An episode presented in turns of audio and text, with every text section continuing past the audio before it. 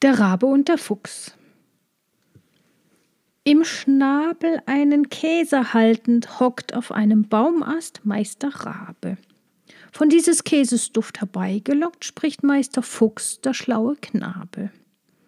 Ah, Herr von Rabe, guten Tag. Wie nett ihr seid und von wie feinem Schlag. Entspricht dem glänzenden Gefieder nun auch der Wohlklang eurer Lieder. Dann seid der Phönix hier in diesem Waldrevier. Dem Raben hüpft das Herz vor Lust, der Stimme zier, zu künden tut mit stolzem Sinn, er weiht den Schnabel auf.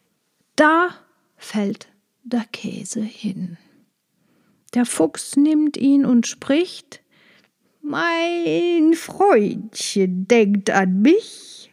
Ein jeder Schmeichler mästet sich vom Fette des, der willig auf ihn hört.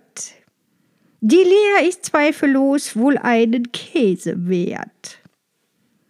Der Rabe, scham und reuevoll, schwört etwas spät, dass ihn niemand mehr fangen soll.